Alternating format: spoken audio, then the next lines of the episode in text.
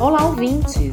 Sejam bem-vindos e bem-vindas ao nosso Neurocast, um podcast construído com o intuito de informar e trazer discussões pertinentes sobre neurociências e educação. Em diversos episódios, vamos contar com a participação de convidados e convidadas para que a gente possa aprender como se aprende. Vamos lá? Meu nome é Marina Dias e vou te acompanhar nessa jornada. Esse é o quarto episódio do nosso Neurocast. Meu nome é Marina Dias, sou bióloga, professora de ciências em uma escola privada da cidade de São Paulo, do Ensino Fundamental 2 e tutora. Sou especializada em neurociência na escola e hoje vamos discutir a formação de educadores e educadoras. No episódio anterior, trouxemos o esclarecimento do conceito de educação especial na perspectiva inclusiva e a legislação brasileira acerca deste tema com nossa convidada Marinava Cruz. Ela nos contou sobre a importância da participação de estudantes deficientes no turno regular, o que não acontecia anteriormente, né, se a gente olhar para o nosso passado, e o trabalho realizado no contraturno com profissionais especializados, visando as habilidades e necessidades dos alunos e das alunas. Nós vimos também que podemos ver um avanço na educação quando pensamos em educação especial, mas que ainda temos muitas mudanças a serem feitas. E um dos pontos que ela ressaltou algumas vezes é a formação de professores e professoras. Hoje temos o intuito de discutir um pouco mais sobre este tema que muitas vezes parece frágil na maioria da história profissional de professores e professoras e que traz muitas consequências é, no processo de ensino-aprendizagem e diretamente aos estudantes como um todo. Para isso, convidamos a professora Romani Fortes. Ela possui doutorado e mestrado em economia, com foco em políticas sociais inclusivas, é bacharel em Ciências Econômicas, especialista em didática do ensino superior e estudos latino-americanos, além de uma experiência riquíssima sobre o assunto. Será que nossos educadores e educadoras são formados ao longo do seu trajeto profissional para atender a todos e todas de forma igualitária? Existe um investimento e preocupação dessa formação continuada destes profissionais? Oi, professora Romani, tudo bem? Bom, primeiramente, eu gostaria de agradecer a sua presença em nosso Neurocast e começar te perguntando, pedindo para você esclarecer para a gente, dar uma visão geral sobre a situação atual quando a gente fala de formação de professores e professoras. Em sua opinião, os educadores têm em seu currículo a formação necessária para falarmos de educação inclusiva e educação especial na perspectiva inclusiva? Olá, Marina. Em primeiro lugar, gostaria de agradecer pelo convite. É uma honra estar aqui com você, tratando de uma temática tão relevante para o país como um todo. É, eu dividiria essa resposta em dois grandes é, patamares. Né? Eu acho que existe um esforço, sim, é, formativo em relação a, aquelas pessoas que optam pelas licenciaturas.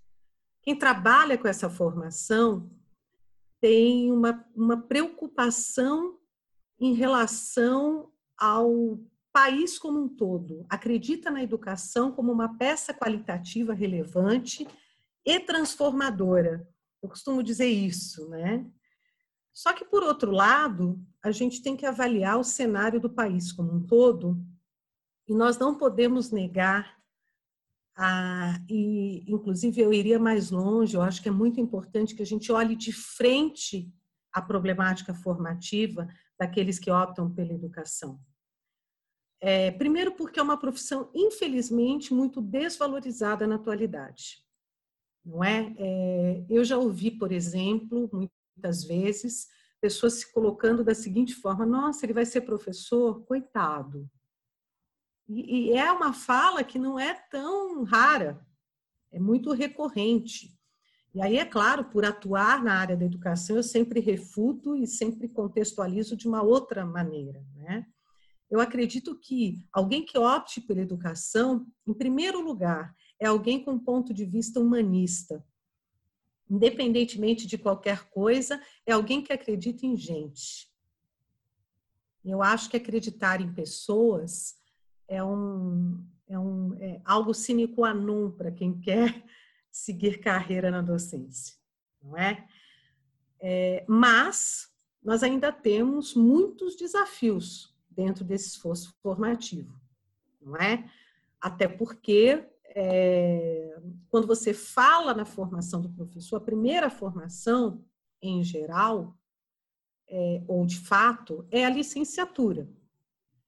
As licenciaturas, elas é, dependem de um projeto pedagógico é, do curso em si, que por sua vez dependem de um projeto pedagógico da instituição, da universidade, da instituição de ensino superior, e é, nem sempre esses projetos contemplam ou têm carga horária disponível para que possam contemplar tudo aquilo que de fato é relevante ou seria relevante do ponto de vista formativo para esse futuro docente. Então, o que, que eu diria é, da formação? Para resumir, para sintetizar o raciocínio. Primeiro ponto, é, vale a pena ser professor? Segundo ponto, que eu acho que é muito importante comentar, a licenciatura é apenas a porta de entrada dentro do processo formativo de um docente, porque um dos pontos primordiais da formação é, é, de um professor é que ela é infinita. Ele tem que ter consciência da relevância do aprendizado perene. Um professor, ele é aquele cidadão, aquela cidadã que vai ter que aprender o tempo todo, não somente dentro daquilo que a gente entende como educação formal, mas também uh, sobre aquilo que nós entendemos como educação informal e que advém da própria experiência da docência, que é quando ele decide enveredar por outros caminhos e que é aí que entra a educação continuada, aí que ele vai buscar é, é, outras trilhas de aprendizado para que possa se municiar e ter um desempenho que ele considere adequado. Sabe, Romani, quando você toca no assunto no início da sua fala sobre esse, essa desvalorização do professor, né, dessa profissão, é, tem aí uma conversa entre nós, professores, professoras, que vira e mexe a gente toca nesse assunto, às vezes você fala para alguém que você é professora e a pessoa fala assim: "Nossa, que bacana, e o que mais você faz?". então, é engraçado porque é isso, né? É, teve um momento que você falou assim: ser professor vale a pena, né? E você fala muito sobre esse essa característica de ser humano, né? Então, ser professor é algo que é apaixonante, né? Mas infelizmente a gente tem essa essa desvalorização e parece é, redundante, né? Uma besteira a gente falar de formação de professor, né? Mas infelizmente uh, não é, é um problema. Uh, e aí, pensando em formação é, dos educadores, dentro dessa perspectiva, o que, que significa uma formação continuada? Né? É, ao longo da carreira profissional de professores e professoras, a gente pode dizer que isso acontece? Se acontece, como acontece essa formação continuada? Agora eu vou ser bem economista. É, eu, vou, eu vou dar uma resposta clássica de um economista. Depende. Né? Por que depende? Essa é uma questão que envolve uma extrema seriedade. Pelo seguinte, vamos pensar na rede pública.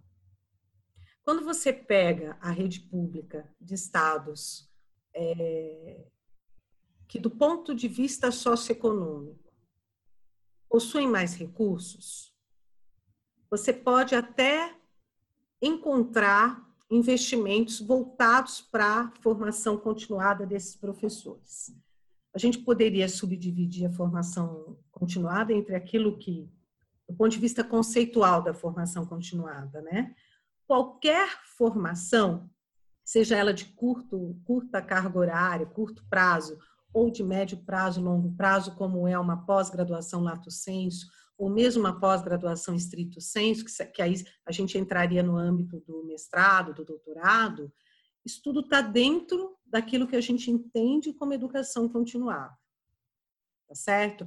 Ah, eu percebo muito, eu sou uma fiel observadora do segmento educacional, que existe um certo separatismo.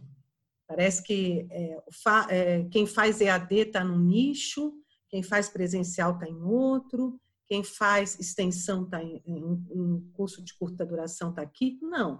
Eu acredito que qualquer tipo de formação que aperfeiçoe e que é, faça com que aquele profissional de educação entrelace a teoria com a prática, entrelace o seu conhecimento básico e de fundamento com outras áreas do conhecimento, é sempre um, um, um esforço que deve, deve ser valorizado né? e que deve ser reconhecido, tá certo? Mas aí, voltando para a questão da rede pública e da rede privada, e da, né? quando você fala de Brasil, você tem muitas situações diferentes.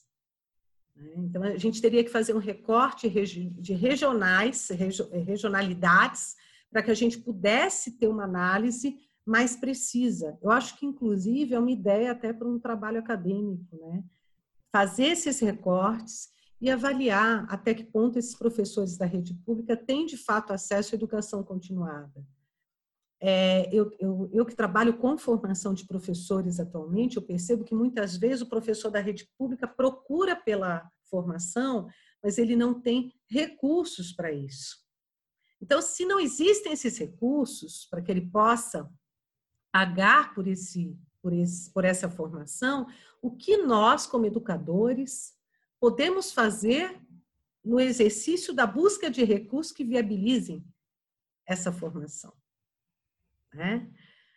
Por outro lado, nós temos a rede privada, não é? A rede privada. E aí é, você percebe uma movimentação no grau de exigência em relação a esse professor, no quanto ele tem que ser bem formado, bem direcionado, especializado, mas, é, embora é, e essa é uma visão que é minha, mas eu acho que muitos colegas que são gestores na área educacional partilham dessa opinião, embora o grau de exigência seja enorme, não existem investimentos do setor privado e nem estímulos assim que a gente poderia dizer, olha, isso existe de fato e o professor é apoiado nesse processo formativo.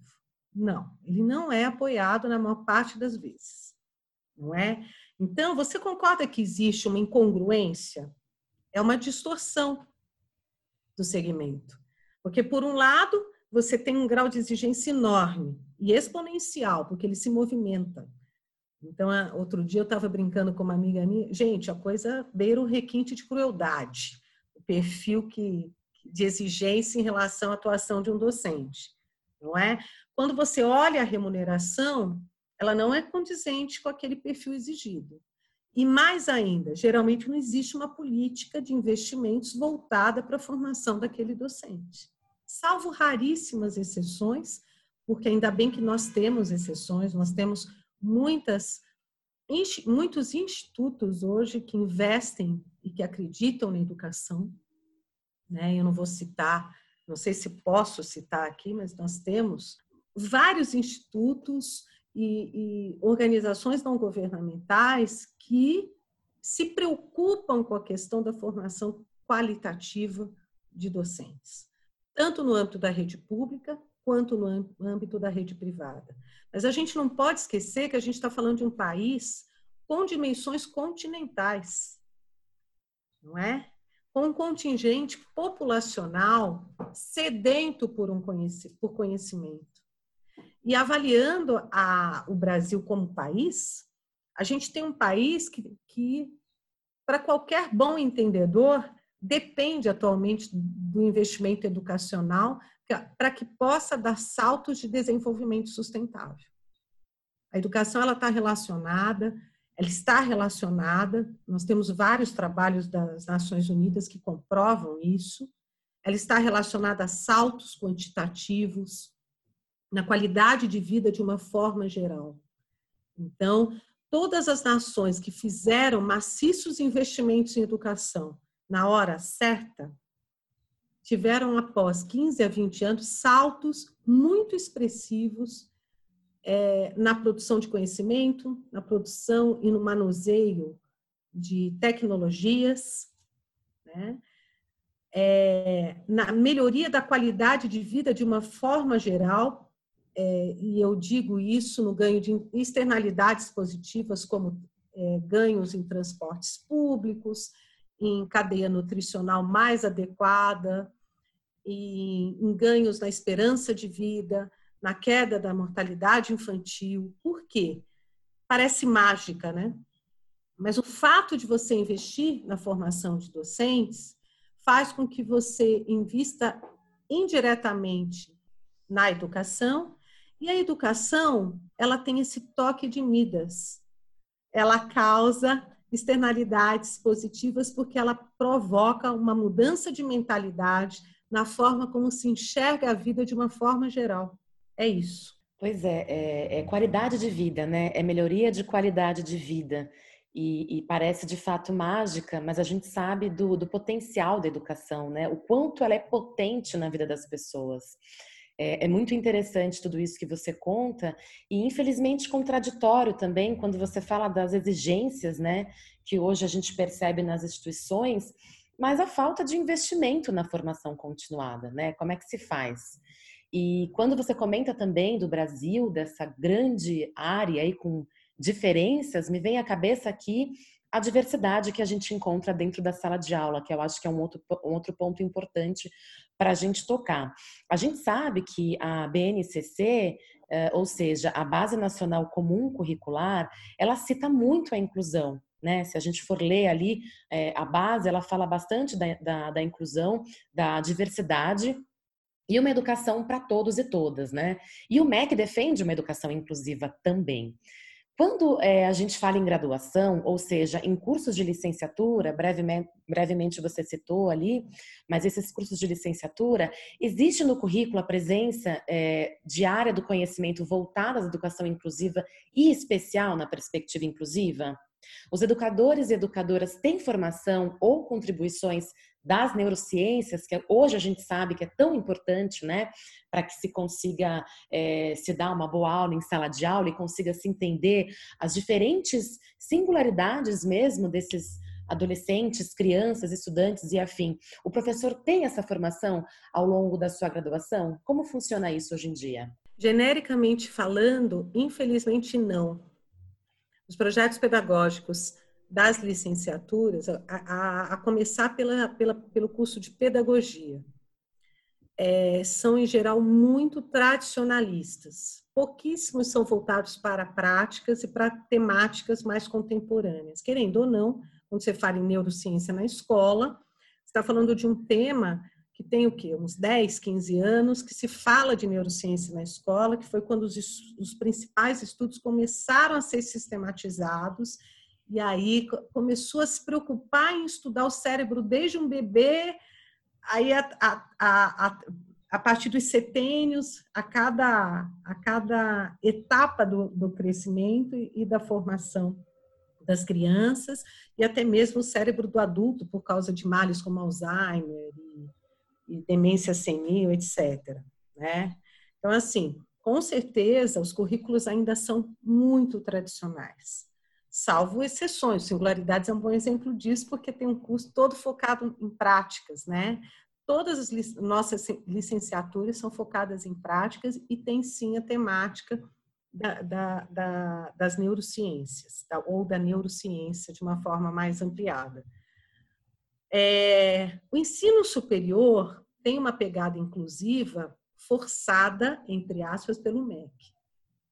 Tá certo? Então, todo e qualquer, por exemplo, tem todo um esforço do Ministério da Educação no sentido de colocar nos, ou, ou, ou, não impor, mas é, acaba sendo mesmo uma imposição é, de, de algumas, alguns eixos relacionados à inclusão.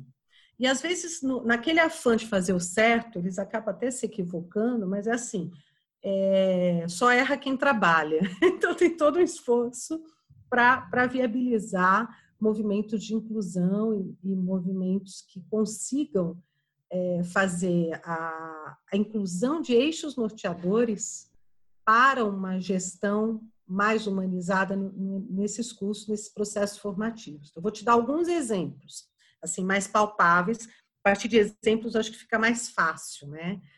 É, lá pelos idos de 2010, 2011, mais ou menos, começou a haver um movimento do MEC é, por temáticas que envolvessem a questão étnico-racial, por exemplo, a causa indígena, por exemplo, a questão da sustentabilidade ambiental, que tem tudo a ver com essa questão da diversidade, a questão do reconhecimento de que existem, existem culturas diversas, mas não menos importantes do que aquela a qual você pertence. É, Constituiu-se, instituiu-se, por exemplo, a obrigatoriedade da disciplina Libras em todas as licenciaturas. Eu lembro que foi um horror na época, porque todo mundo, para que isso? Isso vai custar caro, né? Eu, eu, eu sempre tive nesse âmbito de gestão, então, assim, colegas e às vezes pessoas com, muito bem formadas que ficavam inconformadas com, com, porque tinham que incluir Libras e como disciplina optativa nos bacharelados, né, ou em quaisquer outros cursos de graduação. Mas eu, eu acho que a gente tem que louvar esses esforços do Ministério da Educação, porque, de certa forma, ainda que seja uma ação mínima, é, fez com que a comunidade acadêmica, ou as comunidades do, do, nos mais diversos segmentos e, e regiões do Brasil, se voltassem para isso. Né? Se, infelizmente, se não houver uma imposição, ninguém vai falar, ninguém vai fazer. Né? Aí no final, lá mais para já na, na era 2012, 2013, 2014, começaram a aparecer falas do MEC voltadas para acessibilidade. E aí todo mundo achava que tinha a ver com mobilidade, única e exclusivamente. Era um tal de construir rampa e colocar elevador especial, tal. Só que o MEC eu acho que foi muito legal, porque ele colocou, olha, acessibilidade tem a ver com aceitação. Né? Então a gente não está falando só do deficiente físico. A gente está falando da adequação dos sanitários, a gente está falando de funcionários que possam ter treinamento para lidar, por exemplo, com, com uma identidade de gênero diferente. Aí veio a legislação do nome social, eu lembro que foi um escândalo, né? Porque assim o, o cotidiano, a experiência da gestão nos dá isso, né? E aí você, eu lembro que eu ficava muito surpresa, porque assim eu, eu, eu lidava com, com falas assim permeadas de muito preconceito, pré-conceitos, né? Conceitos estabelecidos, sabe Deus aonde e quando. E aí é, foi quando aumentou muito a minha percepção no sentido da necessidade de que os projetos pedagógicos de fato tivessem linhas de atuação que trabalhassem, refletissem sobre a, a, problemática da inclusão, porque é uma problemática, apesar dos esforços legais, apesar das imposições, apesar de, de todo um trabalho que já, que inegavelmente já foi realizado, a gente tem um, um outro trabalho que é muito mais é, difícil de ser realizado, só que ele é muito mais eficiente. Sabe qual é? Refletir e convencer. As pessoas precisam compreender o lugar do outro. Entende? E o aprendizado é meu, é seu, Marina, é de todo mundo, porque na realidade eu, eu lembro muito bem, em uma universidade em que eu cuidava da área acadêmica, que nós fomos sentar com uma comissão lá de acessibilidade e o quanto eu aprendi em duas tardes o quanto eu aprendi sobre, sobre como lidar com uma pessoa com mobilidade reduzida, como lidar com deficiente visual, auditivo e, e como lidar, por exemplo, nós tivemos alguns casos, nós tivemos alunos, por exemplo, eu vou te dar dois exemplos. Um é de uma aluna que era transexual. E no quanto aquilo fez a gente parar para pensar em atendê-la, para que ela se sentisse acolhida. E uma outra situação que foi muito assim surpreendente foi um aluno que foi estudar teologia e ele era um presidiário. E ele ia, ele tinha aula presencial, então ele ia algemado com um soldado da PM do lado. Né? Então assim, são situações assim muito legais por um lado, mas que sacudiam a gente para que a gente pudesse ter políticas internas que de fato atendessem aquelas pessoas, não é? E o quanto a gente tinha condutas internas reativas àquilo tudo. E aí, é, eu acho que todo e qualquer esforço, é muito interessante se colocar isso, todo e qualquer esforço de inclusão que você é, possa proporcionar através de um projeto pedagógico é maravilhoso. Mas a gente não pode esquecer que o que faz a diferença são as pessoas. O que é dito, o que é sentido e o que é refletido em conjunto. Essa é a mensagem que eu deixo quando a gente fala de inclusão e projeto pedagógico. Olha, professora Romani, você toca em pontos tão importantes que faz a gente refletir tanto, né? É, quando a gente fala aí, você citou essa constante aprendizagem que a gente tem na nossa vida como professor, como professora, é, e aí a gente olha para a grade né, é, da graduação, a gente percebe que essas áreas, como por exemplo a área da, da neurociência, né? Claro que a gente sabe que isso é algo recente, está trazendo uma série de contribuições aí, mas que está vindo com mais força recentemente. Mas essas áreas ficam aí como uma optativa dentro da graduação né? E, e, e, isso é complicado porque é, deveria estar incluso de fato, né, no curso aí é, nas diferentes licenciaturas, né? Então fica fica muito difícil a gente conseguir mudar. Mas eu também é, entendo quando você fala de todos esses avanços, né? A gente tem aí a diversidade agora na ponta da nossa língua aí e, e isso é muito importante, né? A gente está cada vez mais vendo isso e acho que traz um pouco de esperança para a gente olhar para frente e ver que outras coisas podem acontecer. Agora, é, na sua opinião, qual que é a perspectiva para a educação inclusiva e educação especial na perspectiva inclusiva, né? Ou seja, quais seriam os melhores caminhos a serem traçados se a gente olhar para o cenário que a gente tem hoje? Quais soluções a gente pode citar é, para que a gente tenha de fato uma educação que atenda a todos e a todas? Essa história realmente da diversidade, né? O que, que você acredita que a gente tem de solução? Olha, eu, eu não sei se eu tenho a solução, assim, uma proposta para solucionar. É algo que tem uma bagagem histórica. A gente não pode se esquecer da história do Brasil, tá? que é uma história fundamentada numa força econômica oligárquica, e que, portanto, você tem ainda grupos de poderes muito, muito estabelecidos.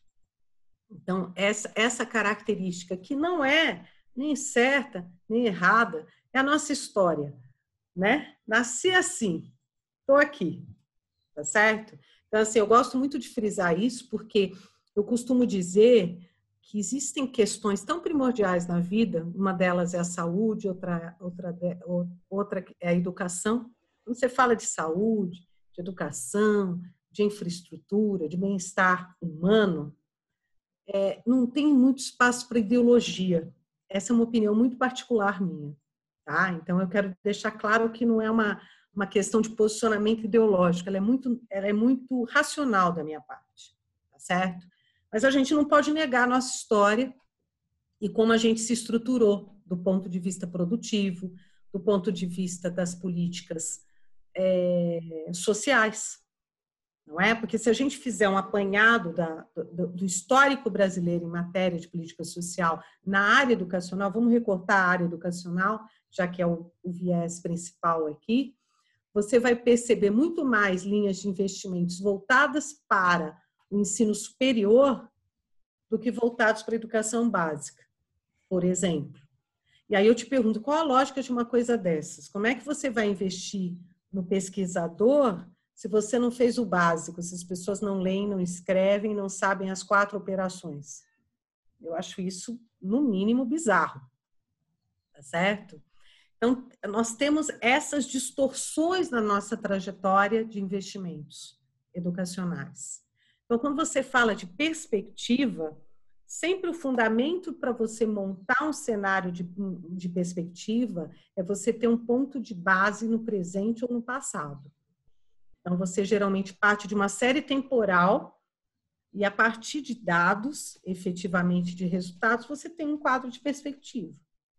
Então, se eu for olhar para os dados, que por coincidência eu analisei todos com uma aluna, uma orientanda minha recentemente, eu vou te dizer, as perspectivas não são as mais animadoras, porque os desafios são enormes, não é? E, e, como eu sei mais ou menos como as decisões são tomadas no âmbito ministerial, elas são muito mais quantitativas do que qualitativas.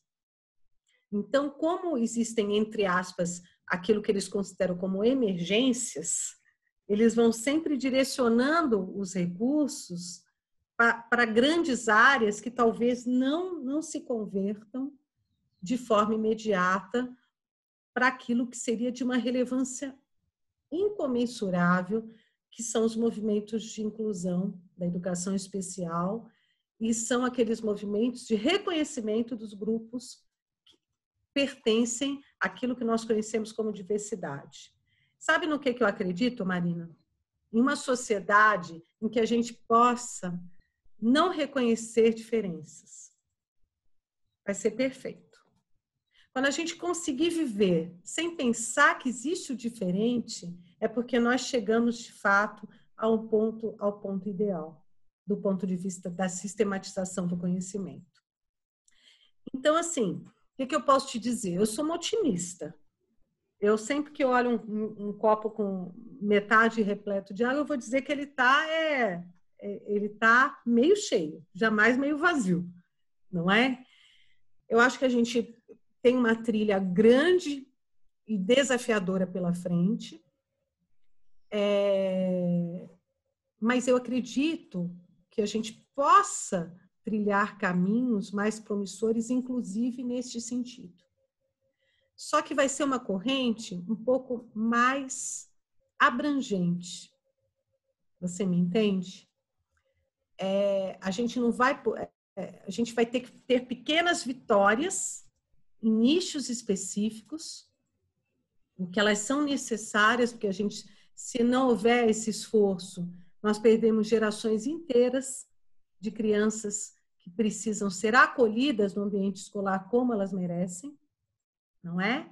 E o ambiente escolar só favorece esses jovens, essas crianças e suas famílias, porque eu acho tão interessante, porque às vezes, quando a gente fala de educação inclusiva, e quando a gente fala da, da criança é, com deficiência, principalmente, é, dá a impressão que ela caiu do céu. Ela não tem um, ela não pertence a um, a um núcleo familiar, não é?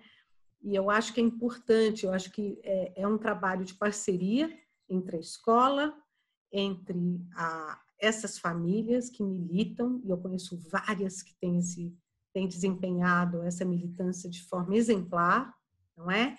E é, temos que contar com meios que sensibilizem as autoridades, aqueles que são de fato responsáveis pela, que são relatores das leis, que e fomentar essa essa discussão para que isso possa entrar em pauta e que possa fazer parte das políticas que constituem a atuação educacional. Mas a perspectiva é assim, médio e longo prazo. Né? Nós não podemos deixar de, de mencionar que existe uma conotação, uma questão, uma conotação que é de ordem política. Né? Eu tive um professor muito legal de economia do setor público que ele dizia que tem uma palavra mágica chamada vontade política, né? E que muitas vezes ela é necessária para que mudanças estruturais possam ser de fato concretizadas no país. Isso não se adequa só ao Brasil. Eu gosto sempre de frisar isso, não é? Senão dá a impressão que a gente está acabando com o Brasil. Não. A vontade política ela faz parte de qualquer sistema organizado, não é? Então, para que a gente possa angariar os resultados que são estritamente necessários e, e que vão realmente transformar a sociedade, porque eu não estou falando só de educação, porque quando você fala em investimento educacional, você está transformando a sociedade como um todo, é, a gente precisa aprender o básico, votar, por exemplo. Não é? é ser mais participativo nas ações, é, que vão ter algum tipo de impacto sobre a sociedade. É, a gente tem que militar mais, é nesse sentido. Mas nós estamos aí, nós somos um país ainda relativamente jovem e nós temos que acreditar que isso será uma realidade para nós. Né? Eu, eu, eu, costumo dizer, enquanto houver um professor vivo, um educador é, vivo, existe esperança não tenha dúvida disso. Muita gente trabalha por isso, é, e sem, sem bandeiras panfletárias, de forma séria, de forma concisa, de forma é, organizada. Porque não é preciso ser panfletário para militar por causas justas. Resumindo, é isso. Olha, muito lindo isso que você fala do professor. A gente volta lá no comecinho do episódio é, que você falou que vale a pena ser professor e professor, e eu, e eu me sinto honrada pensando né, na minha profissão, porque esse longo, médio prazo, fico feliz de estar aqui para poder fazer parte dessa mudança e nem que eu seja a última educadora, como você está dizendo, para a gente conseguir atingir aí, é, atingir a todos com a educação, né? E acho que partilho desse seu sonho das diferenças também, né? Que a gente consiga um futuro em que as diferenças não serão diferenças, né? Cada um é único, né? É isso. É isso. Então, quem sabe a gente consiga daqui para frente, né, num futuro não tão distante, ver esse cenário. Olha, toda vez que eu convido é, alguém para falar no nosso podcast, eu fico com uma vontade de discutir sobre várias coisas. Eu fico com vontade de comentar tudo que, que a pessoa, né, aqui que você está trazendo, que é tão interessante. É, então, eu queria muito agradecer a sua presença, por você compartilhar o seu conhecimento com a gente é, sobre um tema que é tão importante, né? Que a gente está falando aqui é base, né? Que precisa se preocupar, que tem que ter investimento, que é educação. E para nossa sociedade como um todo, né? Acho que a gente precisa parar mais para fazer essas reflexões. E aí, professora Romani, no final, de cada episódio aqui, eu trago um relato meu como professora, né, uma, algo que eu queira compartilhar, que eu queira contar, que tenha marcado a minha vida e que eu acredite que seja importante de outras pessoas escutarem, ou então os nossos convidados e convidadas trazem esse relato com o intuito da gente fazer uma troca mesmo de experiências vividas ao longo é, da nossa história como educadores, educadoras e de também pessoas que trabalham em busca dessa igualdade, né, dentro da nossa sociedade que a gente está falando tanto. Queria saber se você pode compartilhar com a gente um relato seu. Relatos de uma professora.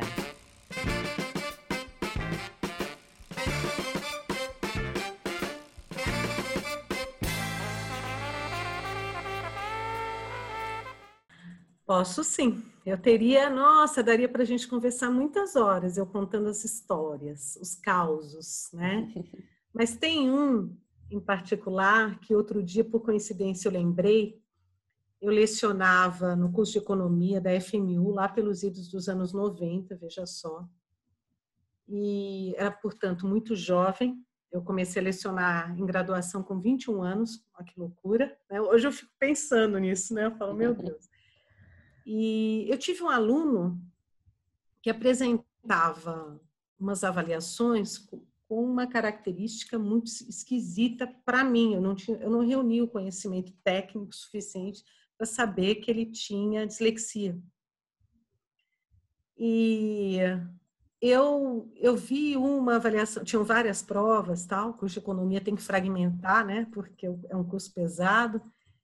e eu chamei para uma conversa. Ele não se colocava como disléxico. Ele dizia que era um profissional da área de TI, que ele não precisava, que tal. E aí eu, eu lembro que eu fiz o seguinte movimento: eu procurei uma psicopedagoga. E aí foi quando é, eu fui descobrindo qual era. Eu, o curso era anual, então ele, tinha, ele ficou um ano nessa comigo. E aí é uma das grandes alegrias que eu tive na minha carreira, porque eu, eu encaminhei ele para um diagnóstico. Ele realmente foi diagnosticado como disléxico. E eu fiquei pensando, como é que alguém chega no segundo ano da faculdade? Imagina tudo que ele passou dentro da trajetória escolar, é, até chegar num, num, curso de economia no segundo ano, não é? E é uma é um dos maiores das minhas maiores alegrias profissionais foi ter podido ajudar esse aluno, né? E depois eu fui homenageada por essa turma quando eles se formaram e ele foi o, o Paraninfo e, e, foi um dos momentos mais emocionantes da minha trajetória profissional, porque eu chorei muito junto com ele, né?